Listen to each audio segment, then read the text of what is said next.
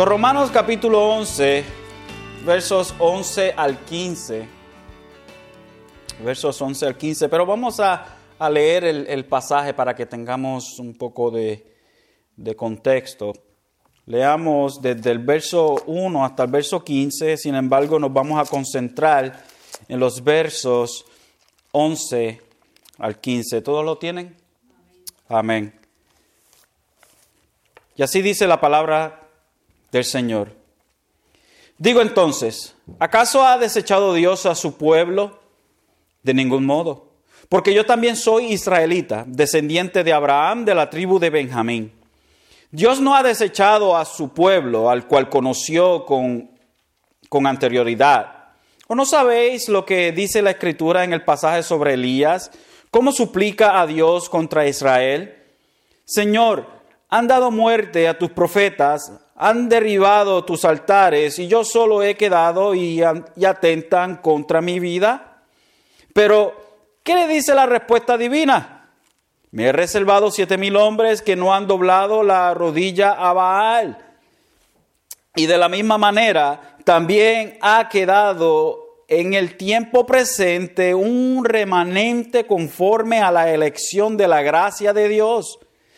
Pero si es por gracia, ya no es base ya no es a base de obras. De, de, otra manera, la gracia ya no es gracia, y si por obras ya no es gracia, de otra manera la obra ya no es obra. Entonces, ¿qué? Aquello que Israel busca no lo ha alcanzado, pero los que fueron escogidos lo alcanzaron y los demás fueron endurecidos. Tal como está escrito, Dios les dio un espíritu de estupor ojos con que no ven y oídos con que no oyen hasta el día de hoy. Y David dice, su banquete se convierta en lazo y en trampa y en piedra de tropiezo y en retribución para ellos. Oscurezcanse sus ojos para que no puedan ver y dobla sus espaldas para siempre. Digo entonces, ¿acaso tropezaron para caer? De ningún modo pero por su transgresión ha venido la salvación a los gentiles para causarles celos. Y si su transgresión es riqueza para el mundo y su fracaso es riqueza para los gentiles, ¿cuánto más será su plenitud? Pero a vosotros hablo gentiles, entonces, pues que yo soy apóstol de los gentiles, honro mi ministerio si en alguna manera puedo causar celos a mis compatriotas y salvar a alguno de ellos. Porque si él, si el excluirlos a ellos es reconciliación del mundo, ¿qué será su admisión sino vida entre los muertos? El remanente permanecerá, parte 2 es el título de este sermón.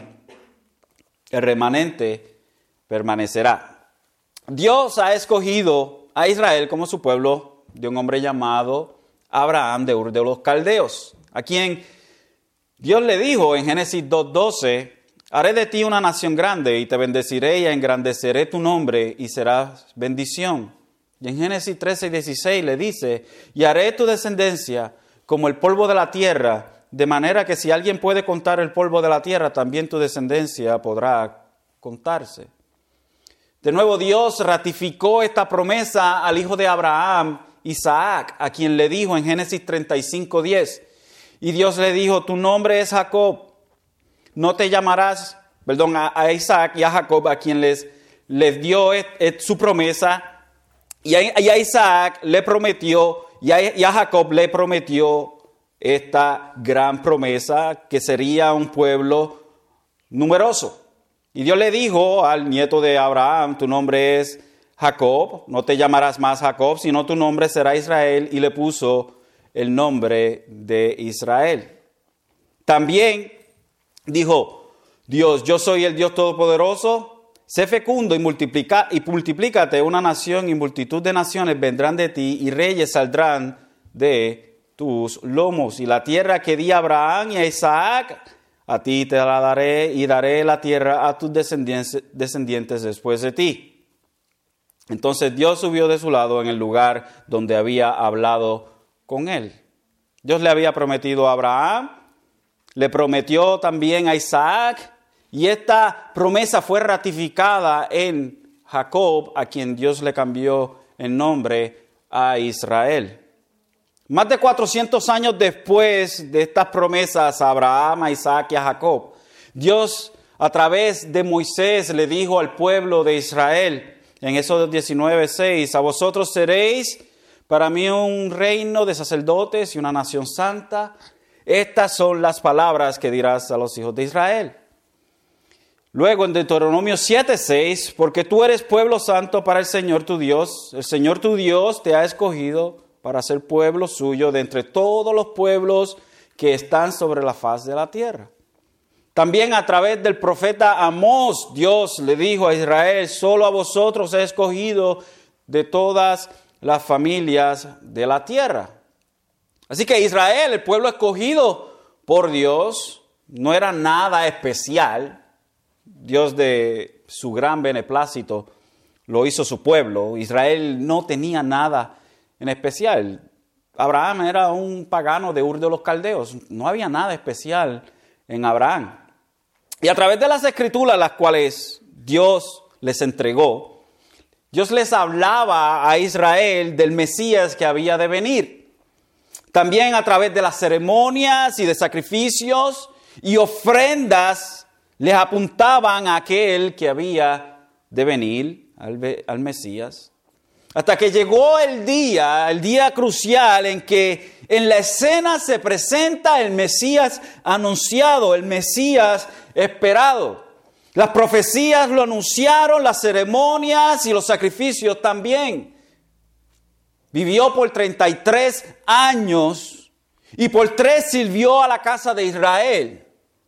Sin embargo, a los suyos vino y los suyos pues no le recibieron. El profeta Isaías nos presenta las crónicas del Mesías desde el punto de vista de un Israel arrepentido en un momento en el futuro después de nosotros. En Isaías 53, cuando el profeta dice, creció delante de él como renuevo tierno, como raíz de tierra seca no tiene aspecto hermoso, ni majestad para que le miremos, ni apariencia para que le deseemos.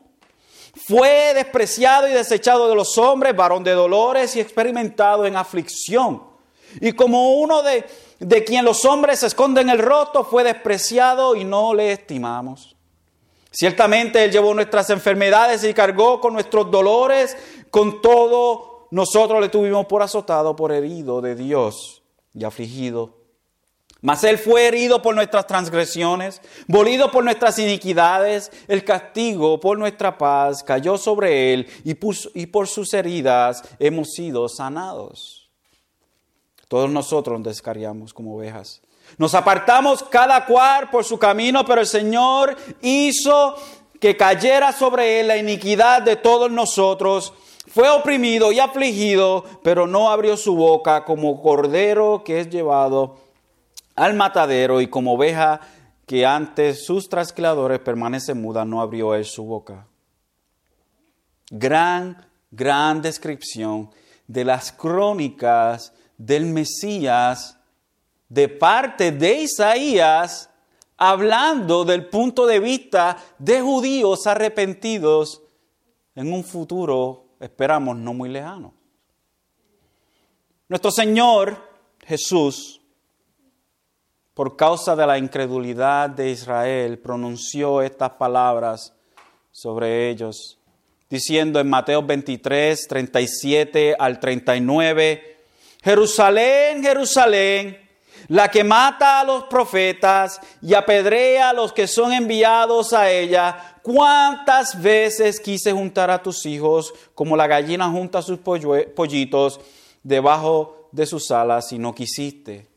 Aquí el Señor Jesucristo, refiriéndose a los líderes de Israel, les habla y les dice, ¿cuántas veces quise juntar a tu gente? Pero ustedes, líderes de Israel, lo impedían. Buscaban y hacían prosélitos a la gente alrededor y los hacían dos veces hijos del diablo del infierno. Nuestro Señor en el verso 38 de Mateo 23 dice, he aquí vuestra casa se os, deja desierta. Porque os digo que desde ahora en adelante no me veréis más hasta que digáis, bendito el que viene en el nombre del Señor. El Mesías de Israel, del cual se trataban las escrituras, el creador del cielo y la tierra, el salvador de su pueblo, murió a manos de su propia gente. Hechos 24, perdón, 4:27 dice, porque en verdad en esta ciudad se unieron tanto Herodes como Poncio Pilato juntamente con los gentiles y los pueblos de Israel. Se esperaba que, gentiles eh, eh, fueran aquellos que, sacrificaran al, al, Mesías, porque no eran parte del pueblo. Se podía esperar esto de ellos. Se podía esperar esto de Herodes, un edomita, de Pilato, de los gentiles, pero del mismo pueblo de Dios. De aquellos que decían esperar al Mesías ¿De ellos se esperaba esto? Nos dice el doctor Lucas, nos dice que vinieron contra tu santo siervo Jesús, a quien tú ungiste. Y el verso 28, dice, para hacer cuanto tu mano y, y tu propósito habían predestinado sucediera. Entonces, ¿qué? Nos preguntamos, ¿qué entonces? si ellos fueron el pueblo escogido de Dios, si ellos vieron la luz, la luz alumbró, vino, habitó con ellos, caminó entre ellos, hizo milagros, salvó gente, predicó las buenas nuevas de salvación, los llamó al arrepentimiento, la luz brilló. ¿Y cómo puede ser que el mismo pueblo de Dios los, lo haya crucificado? ¿Cómo puede ser? Entonces, ¿qué? Ellos crucificaron al Hijo de Dios y hasta pronunciaron maldición sobre sus propios hijos y sobre sí mismos en Mateo 27, 25. Y respondieron, respondieron todo el pueblo que estaba allí presente y los líderes, dijo, caiga su sangre, la sangre del Mesías, la sangre del Hijo de Dios, caiga su sangre sobre nosotros y sobre nuestros hijos. Entonces, delante de, de la evidencia presentada, Israel despreció toda bendición de Dios, aún, aún hasta la salvación. Entonces esto quiere decir que Israel ha sido echado a un lado para siempre. Tiene que, tiene, este tiene que ser el resultado, ¿verdad que sí? Ellos rechazaron al Mesías, rechazaron la luz, la salvación, el Hijo de Dios, el esperado, El que su propio nombre eh, quiere, decir que Él lo salvará, que Él salvará a su pueblo.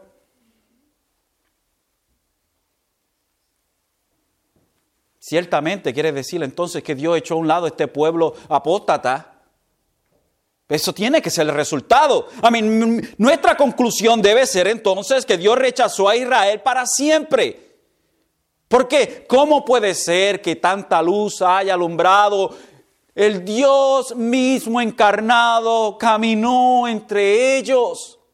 Oyeron las buenas noticias del mismo Hijo de Dios. Tiene que ser entonces que han sido rechazados para siempre. No hay de otra. ¿Verdad que sí? La respuesta entonces es que no. No. Nos dice Pablo en el verso 1 del capítulo 11, digo entonces, ¿acaso ha desechado Dios a su pueblo? De ningún modo. Porque yo también soy israelita, descendiente de Abraham, de la tribu de Benjamín. En otras palabras, Dios no ha rechazado a Israel porque yo soy un creyente. Soy judío y creo en Jesucristo. Por ende, entonces, la evidencia es que Dios no ha rechazado a Israel porque hay judíos que creen en Jesucristo.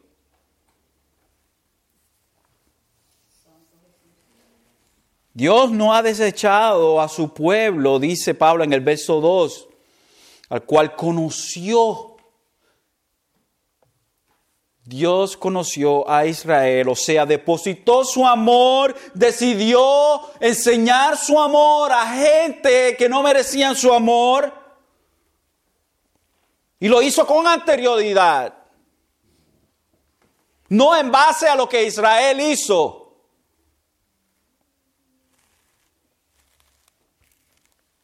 ¿O no sabéis lo que dice la escritura en el pasaje sobre Elías, como suplica a Dios contra Israel? Señor, han dado muerte a tus profetas, han derribado tus altares y yo solo he quedado y atentan contra mi vida. Pero ¿qué dice la respuesta divina? ¿Qué dice Dios?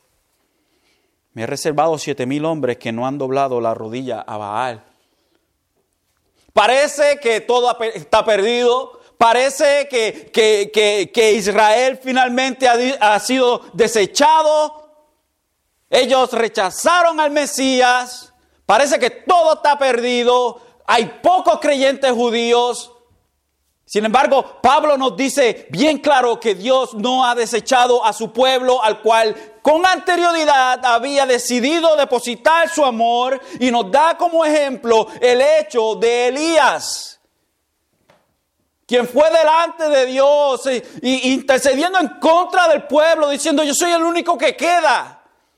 Y la respuesta divina es, no, me he reservado yo para mí siete mil hombres fieles.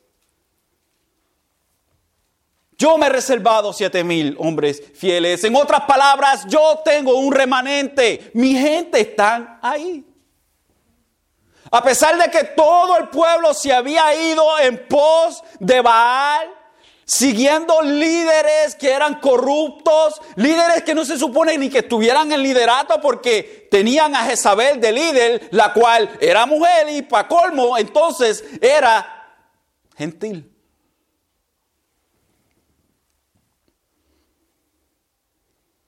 Rey cobarde que se casó con ella y llevó al pueblo a la esclavitud de Baal.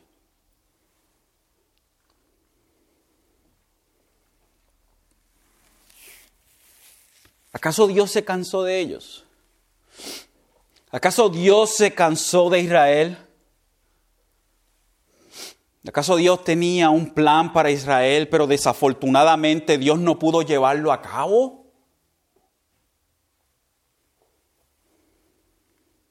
En todo lo que hemos visto, entonces Israel fue entonces una pérdida de tiempo.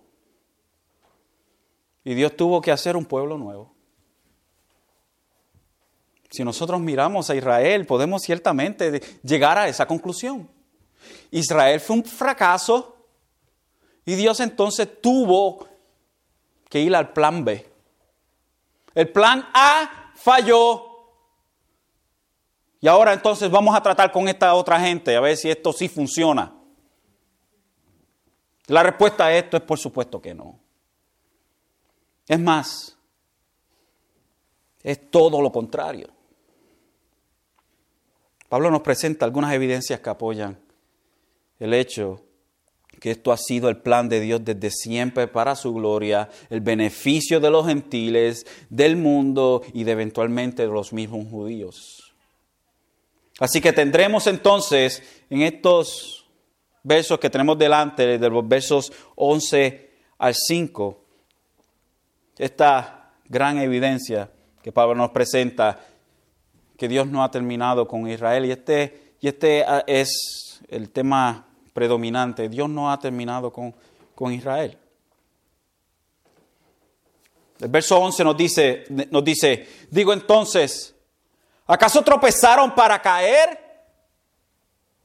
En otras palabras, ¿acaso tropezaron para siempre, para caer y no levantarse de una y por todas y ya.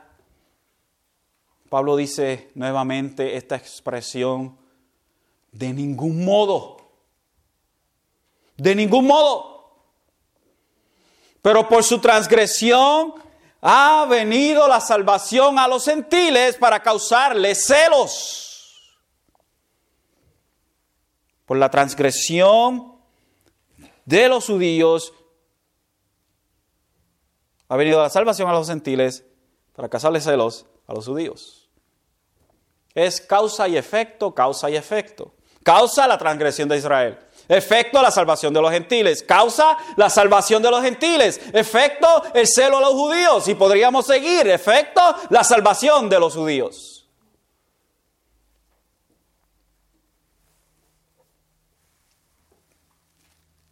De ningún modo, nos dice Pablo, pero por su transgresión ha venido la salvación. Por su pecado. ¿Qué transgresión? la transgresión de los judíos que no creyeron. No creyeron. No simplemente no creyeron, pero crucificaron al Mesías. Pero Pablo está, está redimiendo la situación de a pesar de la transgresión de ellos, esto es algo bueno para nosotros, los gentiles. Ciertamente la transgresión de Israel fue malo, pero lo que ellos trataron de hacer y su propósito era malo, Dios tenía un propósito bueno en esto. Tal como le dice José a sus hermanos, ustedes quisieron hacer esto para mal, lo que me hicieron a mí, sin embargo, Dios lo quiso para bien. La dualidad la compatibilidad de que aún Dios utiliza nuestras malas intenciones para su gloria y para llevar a cabo su plan perfecto. No hay nadie que, pueda, absolutamente nadie que, pueda destrozar el plan de Dios, que pueda parar el, plan de Dios. Es imposible. A mí, mire, a mí me molesta una, una expresión. Me saca de quicio. Esa expresión que dice, Dios te necesita a ti para Él llevar a cabo algo. Dios te necesita. Si tú lo dejas, Él va a hacer la obra. Dios te necesita para esto. Dios te necesita para lo otro. Dios no nos necesita ninguno de nosotros para nada. Para nada. Dios no necesita ninguno de nosotros. Dios es autosuficiente. Hay otros que van más allá y, digo, ¿dónde está la cabeza de esta gente? Hay algunos que dicen, Dios no creó a nosotros porque Dios necesitaba amar a alguien. Dios tiene perfecto amor intertrinitario. En la deidad hay amor perfecto. Dios nos creó a nosotros para la gloria de su nombre.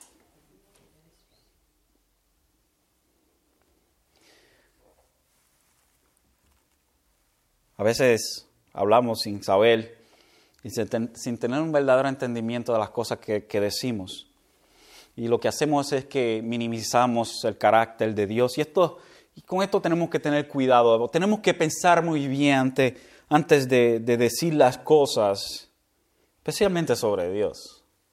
Dios no es ningún diminuto, ningún, ningún carácter, de, ningún personaje de, de película o algo inventado por nuestras mentes. Eso tenemos, Pablo nos dice, el verso 11, que ellos de ningún modo han caído para siempre, o sea, de ningún modo ha sido desechado, pero la transgresión de la cual ellos son culpables, ha venido la salvación a los gentiles. Y la salvación a los gentiles para causarles celos a ellos. El verso 12 nos dice, y su transgresión es riqueza para el mundo. para todo aquel que no es judío. Y él va más, aún. La transgresión, el pecado de no creer, el fracaso de no creer, fallaron, se quedaron cortos. Su fracaso es riqueza para los gentiles. Y Pablo lo que hace es un contraste. Bueno, si esto es bien malo, el hecho de que ellos hayan hecho esto, y en lo negativo de lo que ellos hicieron, nosotros obtuvimos algo nuevo. Imagínense entonces cuánto más será su plenitud. Entonces tenemos, tenemos esto. ¿Cuánto más será su plenitud? ¿Cuánto más será cuando vuelvan? Si bueno fue para nosotros el hecho de que Israel llevó a cabo uno de los el crimen más grande de la historia del universo, que es de matar al único inocente, nuestro Señor Jesucristo. Si ellos fueron culpables de esto y por la culpabilidad de ellos nosotros obtuvimos perdón de pecado, imagínense entonces cuando ellos vuelvan nuevamente. ¿Qué beneficio tan grande hay? ¿Qué beneficio tan grande cuando finalmente vuelvan? Es el contraste que Pablo hace. Esto lo hicieron mal, sin embargo ha sido de beneficio para nosotros. Por ende, por ende, imagínense cuando hagan bien, cuando vuelvan a Dios. ¿Qué beneficios entonces habrá para todos?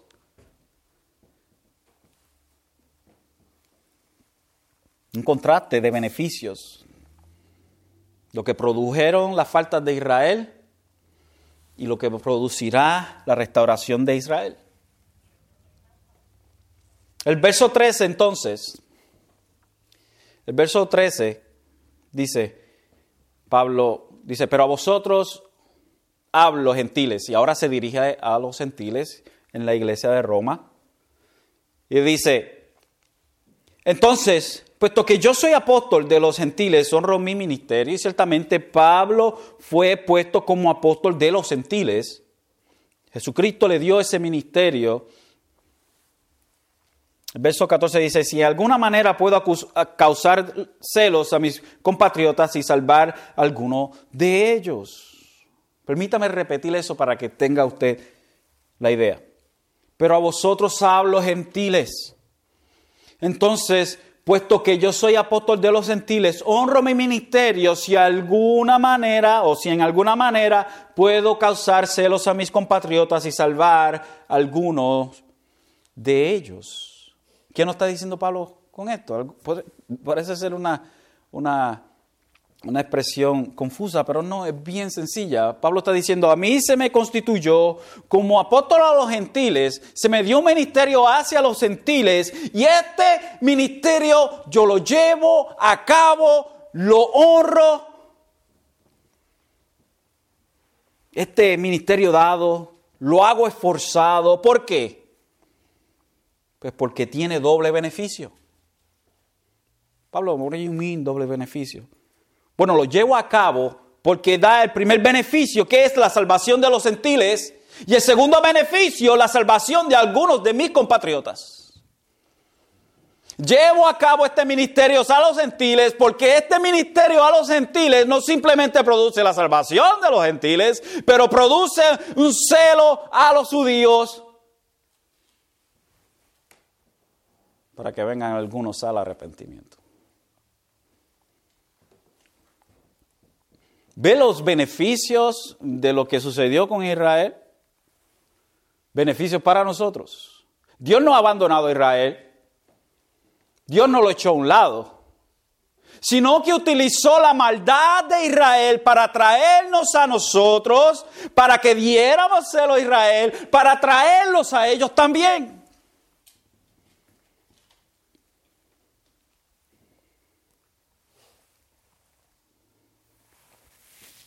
Mira la experiencia de Pablo en su ministerio. Vaya conmigo a Hechos capítulo 13. Mira cómo se comportaban los judíos delante de la, de la predicación del Evangelio.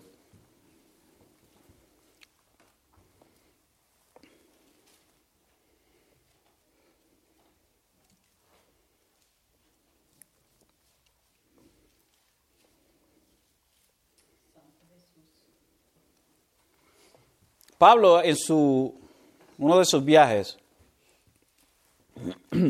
uno de sus viajes fue a Antioquía. Llegaron a Antioquía. El versículo 14 del capítulo 13 dice, mas ellos saliendo de Perge llegaron a Antioquía de Pisidia y en el día de reposo entraron a la sinagoga, la reunión donde se reunían los judíos, y se sentaron. Era su lugar de reunión. Después de la lectura de la ley y los profetas, los oficiales de la sinagoga les mandaron a decir, hermanos, si tenéis alguna palabra de exhortación para el pueblo, hablad. Y ahí entonces se levanta Pablo y empieza a predicar. Y si brincamos al versículo 45, el versículo 45 nos dice, o el versículo 43. El 43, sí. Dice, y terminada la reunión, Pablo terminó de predicar en la sinagoga, terminada la reunión de la sinagoga, muchos de los judíos y de los prosélitos temerosos de Dios siguieron a Pablo y Bernabé, quienes hablándoles les instaban a, a perseverar en la gracia de Dios. Al siguiente día, de reposo, o sea, el próximo sábado, ellos estuvieron ahí el día de reposo, el sábado, luego a la semana, el, el, sábado siguiente, la ciudad se reunió para oír la palabra del Señor. Era la costumbre de Pablo ir a la sinagoga y predicarle a los judíos primero. Y entonces el verso 45 dice, pero cuando los judíos vieron la muchedumbre, se llenaron de celo y blasfemando contradecían lo que Pablo decía. Entonces Pablo y Bernabé hablaron con, con valor y dijeron, era necesario, hablando de los judíos, que la palabra de Dios os fuera predicada primeramente a vosotros. Mas ya que la rechazáis y no os juzgáis digno de vida eterna, he aquí nos volvemos a los gentiles, porque así nos lo ha mandado el Señor. Te he puesto como luz para los gentiles a fin de que lleves la salvación hasta los confines de la tierra. Oyendo esto, los gentiles se regocijaban y glorificaban la palabra del Señor. Y mira qué sucedió, qué increíble. Y creyeron cuantos estaban ordenados a vida eterna. Y la palabra del Señor se difundía por toda la región. Pero mira qué sucedía, el verso 50. Pero los judíos instigaron a las mujeres piadosas y distinguidas y a los hombres más prominentes de la ciudad y provocaron una persecución contra Pablo y Bernabé y los expulsaron de su comarca. Entonces estos seducieron, se sacudieron el polvo de sus pies contra ellos y se fueron de icono. Y los discípulos estaban continuamente llenos de gozo y del Espíritu Santo. Fueron a predicar fueron aceptados por alguno de ellos. Sin embargo, la mayoría de los judíos empezaron a, irse en contra del mensaje de Pablo y Bernabé.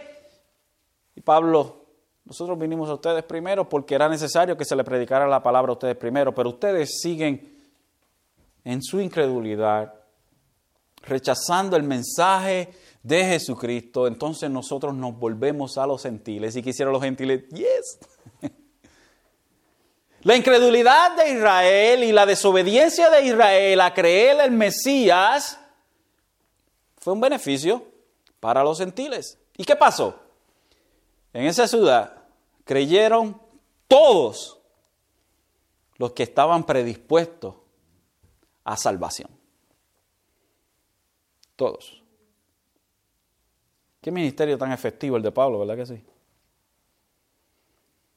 En Hechos 18, 6, nos presenta otro caso. Dice, pero cuando ellos se le opusieron, estos eh, de nuevo judíos, y blasfemaron, él sacudió sus ropas y les dijo, vuestra sangre sea sobre vuestras cabezas, yo soy limpio, desde ahora me iré a los gentiles. Óigame. Enseñaba en las sinagogas, los judíos no quisieron el evangelio y entonces se fue a enseñar al otro lado. En Hechos 19, 8 al 10, dice, entró Pablo en la sinagoga y por tres meses continuó hablando denodadamente, discutiendo y persuadiéndoles acerca del reino de Dios, pero cuando algunos se endurecieron y se volvieron desobedientes, hablando mal del camino ante la multitud, Pablo se apartó, se apartó de ellos, llevándose a los discípulos y discutía diariamente en la escuela de Tirano. Esto continuó por dos años, de manera que todos los que, mire el ministerio, todos los que vivían en Asia oyeron la palabra del Señor, tanto judíos como griegos. Entonces, volvemos a Romanos.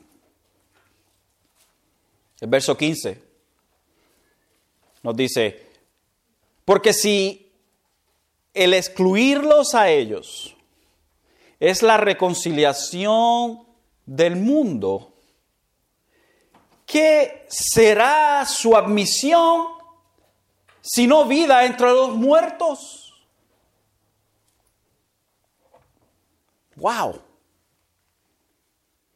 Si excluirlos a ellos es la reconciliación del mundo, o sea, del resto de la gente, ¿Qué será su misión si no vida de entre los muertos?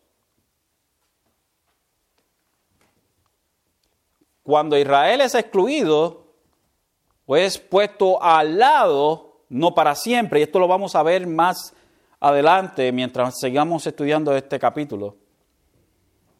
Israel es puesto a un lado por rechazar, creer en el Mesías, y no simplemente eso, también lo crucifican vino vida para aquellos que estaban muertos, dos gentiles. Fueron levantados de entre los muertos, espiritualmente hablando esto es. ¿Qué beneficios entonces hay para nosotros? ¿Qué nos dice la palabra de los beneficios de cuando finalmente venga Israel? Si los beneficios de Israel en su incredulidad fueron buenísimos para nosotros, ¿qué será entonces cuando ellos también vengan a redil? Apocalipsis 7, 4 nos dice, y oí el número de los que fueron sellados, 144 mil sellados de todas las tribus de los hijos de Israel. De todas las tribus de Israel, 12 mil hombres quienes predicar, iban a predicar, quienes predicarán el Evangelio. Imagínense, 144 mil fieles predicando el Evangelio de Israel. El verso 9 de ese mismo capítulo 7 de Apocalipsis, después de esto miré y vi una gran multitud que nadie podía contar de todas las naciones, tribus, pueblos y lenguas de pie del trono, delante del trono y delante del cordero vestido con sus vestiduras blancas, con palmas en las manos. Zacarías 8:23 dice, así dice el Señor de los ejércitos.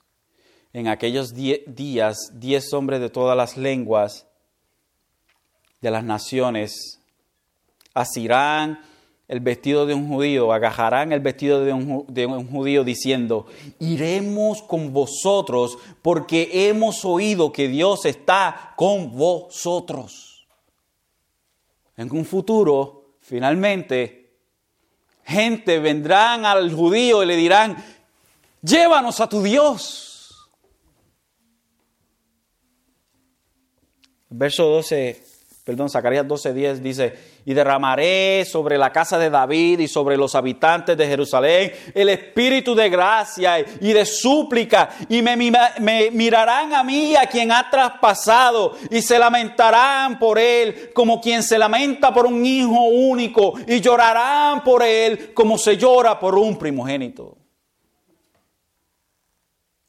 Llorarán por, por, aquel al cual crucificaron. Y el, y el llanto de Israel y el lamento de Israel a lo que ellos hicieron, lo podemos ver en lo que acabamos de leer en Isaías 53.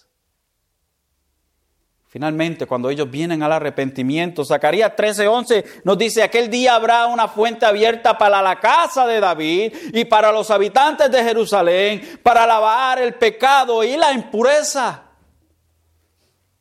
Zacarías 14, 9 nos dice, y el Señor será rey sobre toda la tierra. Aquel día el Señor será uno y uno su nombre.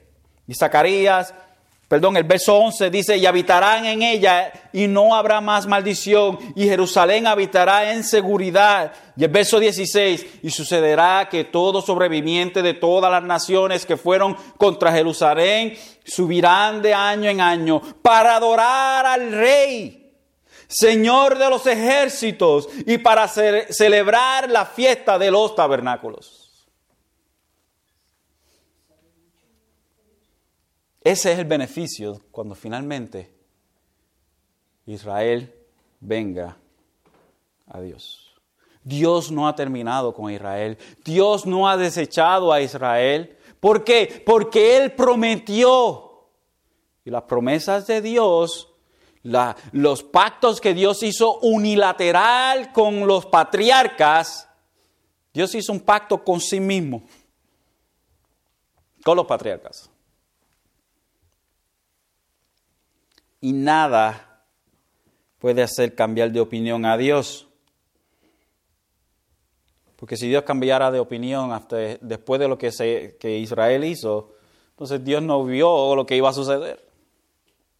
No, Dios sabía exactamente lo que iba a suceder y todo lo hizo conforme a su gran beneplácito y soberanía.